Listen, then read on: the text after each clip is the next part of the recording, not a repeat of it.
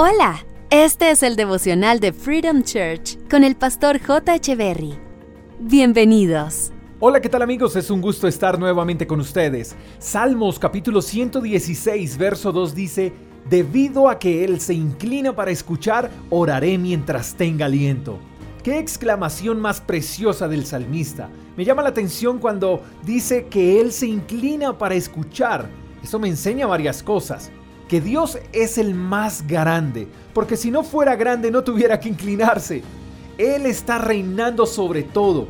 Él es grande en poder, en misericordia, en bondad, en amor, en humildad. Él es el más grande. No hay nadie como Él, ni lo habrá jamás. Él es el único y verdadero Dios. A veces creemos que Dios no presta atención a nuestras oraciones. Creemos que Él está ocupado atendiendo las oraciones de los que son más consagrados, de los pastores, de los grandes líderes, porque se nos ha enseñado que entre más perfectos seamos, más Dios nos escuchará. Y eso es mentira. Dios escucha a todos y atiende a cada una de sus peticiones no por lo que hagamos, sino por lo que somos, y somos sus hijos. Dios no tiene una lista de favoritos o una lista VIP donde anota a los que tiene que atender primero. No, no, no, no, no. Cuando tú decidas acercarte a Dios y hablar con Él, Él te atenderá, Él se inclinará y te escuchará porque te ama y porque eres su hijo.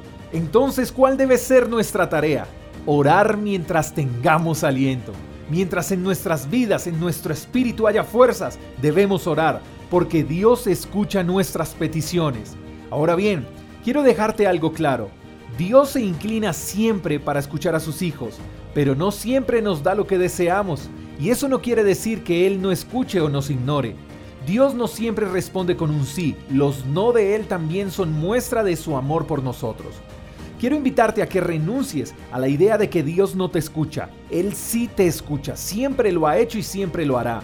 Puede ser que estés atravesando por la temporada más fuerte de tu vida, pero quiero animarte a que no renuncies a la oración.